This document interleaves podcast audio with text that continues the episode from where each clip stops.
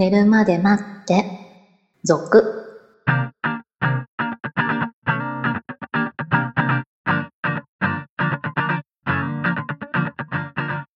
25時のピロートーク、こんばんは。こんばんは。先週はこう、マチコンから、マメな男は嫌われるという話に話が飛んでいったわけですけれども、はいはい。今週も先週のマチコントークと、マメな男は嫌われるへ投稿をいただいております。寝るまで待って、スタートです。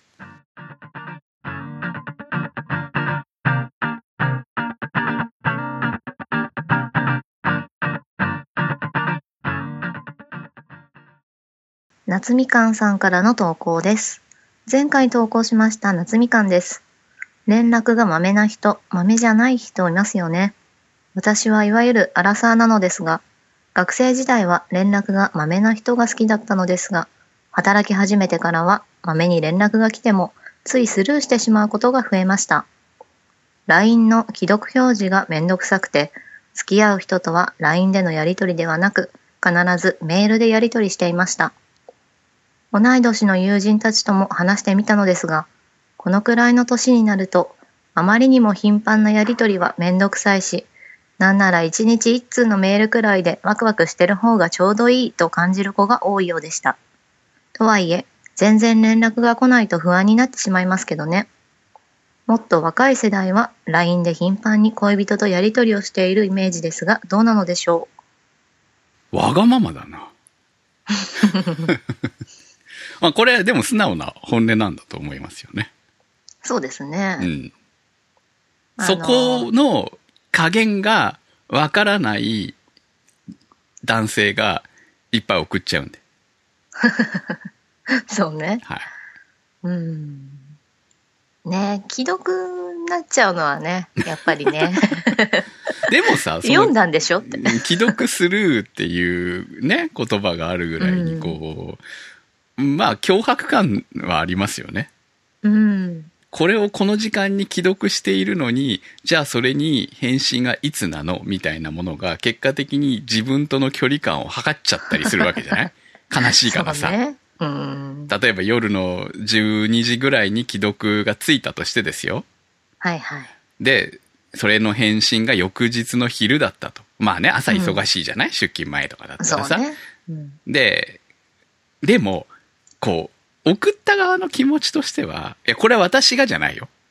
こう、もうなんか言ってるとこう、ね、めんどくさい男側の役を私は今やってる感じですけれども、もうね、あの、気持ち的にはもうその辺は超えてるんでなと思ってないですけど、でもその心理的には、夜送って既読がその時間ついているのに、朝から出勤の間とかだって、LINE 一本送れるでしょってやっぱり思うだろうね。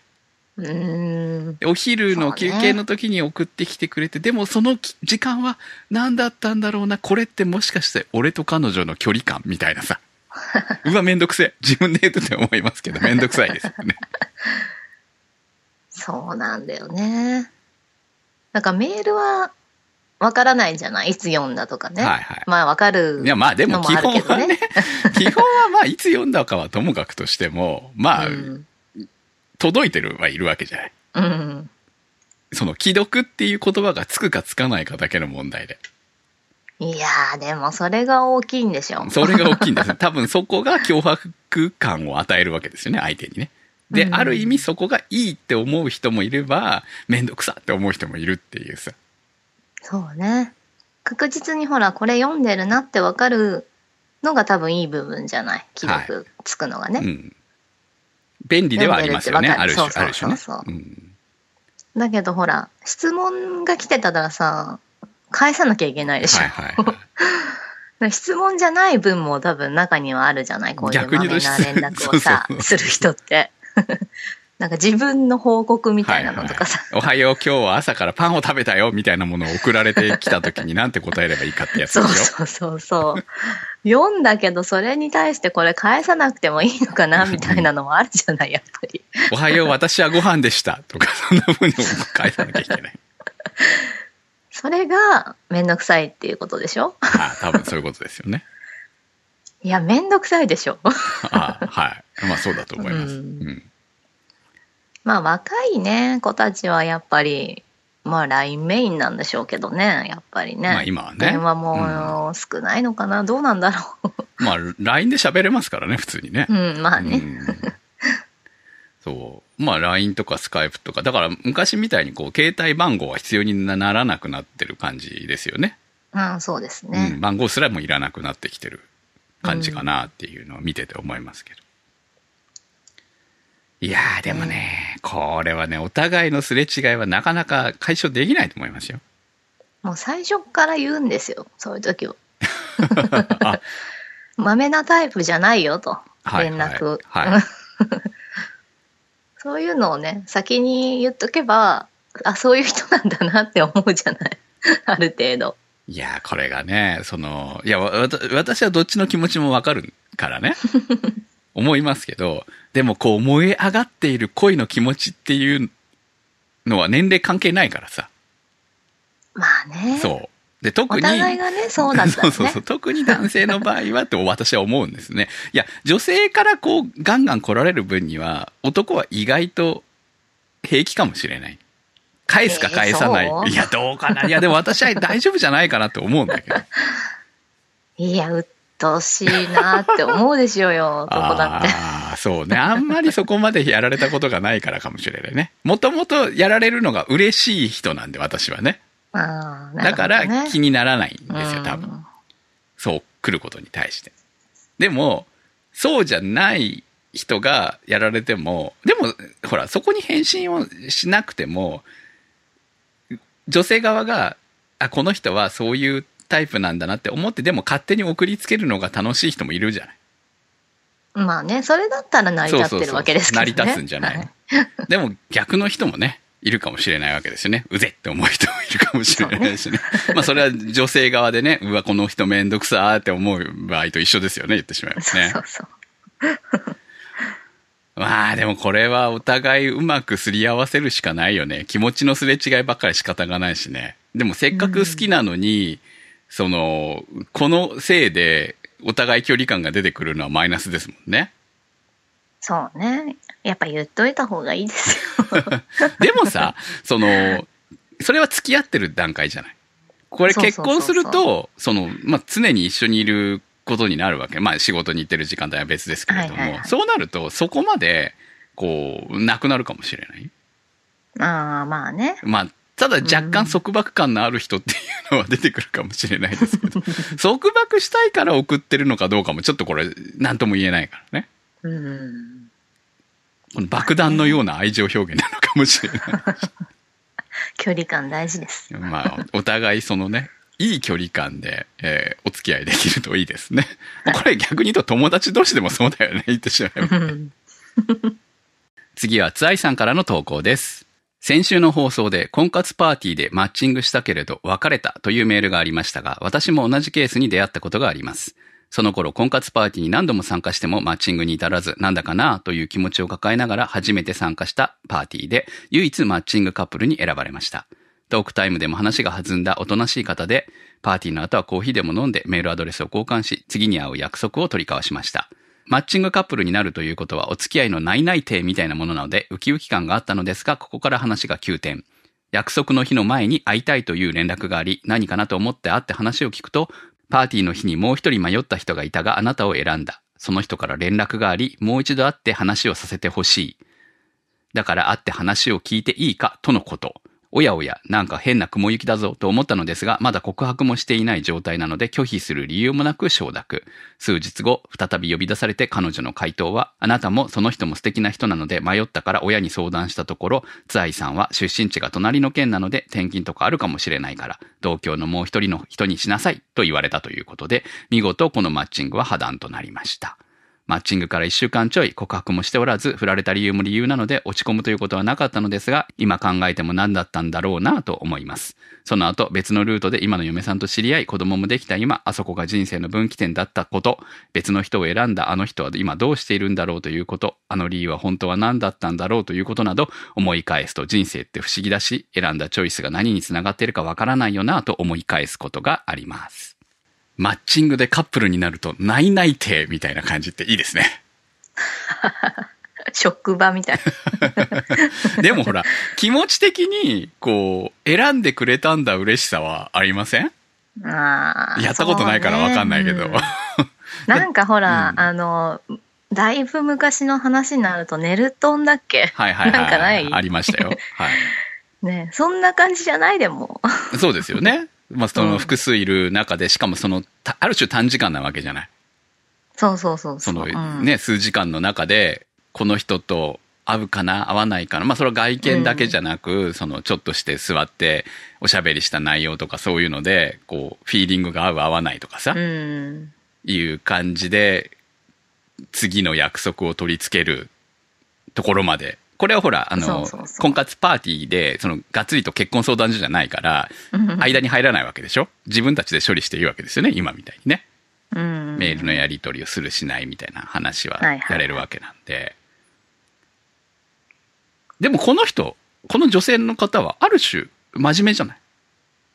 うん。いい、いいかどうかっていうのは別としてですよ。でも、ちゃんとその相手の人に対して、一応選んだけれども、会っていいかっていう話をして、えー、あえて、結果的にはと別の人を選んだっていうはいはいはい。その、婚活パまあーティーだけど、結婚相談所じゃないから、どこに住んでいるとかいうのは、実際に話をしない限りわからないわけじゃない？ああ、そっか。事前にわかんないのね、。事前にわかんないいでしょ？はいはいはい。まあ、その、なんていうのかな、名札みたいなところにちょっとは書いてあるかもしれないけどさ。うん。うんでもまあ、お互い話して、その、条件を、まあ、ある種条件だよね。うん。を見た上で、こう、選んだっていうことだろうから。まあね、こればっかりはね、なんかもうどうしようもないとこあるよね、だって。でも素直にですよ、その、二股かけられなかったから、良かったって、真面目な人だったんだなって思うことでいいんじゃないの？まあね。うん。もうそれが理由ならしょうがないみたいな。そう、裏、裏の理由は知らないよね、それはね。うん。でも、まあ、親の、親って結構意外と、女親って影響を与えるでしょ？お母さんの影響ってこ子供に。まあそうじゃない。まあね、仲が良ければだけどね。うんうんそうそう。まあ、特に結婚することに関してはいろいろあるんじゃないかと思うので、まあ、だから、うん。まあ、全部が全部じゃないよ。でも結構影響を与える人っているよねっていうのがイメージ的にあるんで、まあそれは、うんあの、男の親もあるんだとは思うんですけど、母親はね。うん。だから、まあ結果的にはお母さんの勧めもあり、まあいくつかの理由が重なって、えー、結果的に振られたような感じになってます。気持ち的にこれを振られたって思うのかどうなのか難しいけども、まあ痛くはないけれども、そっかって感じありますよね、確かに。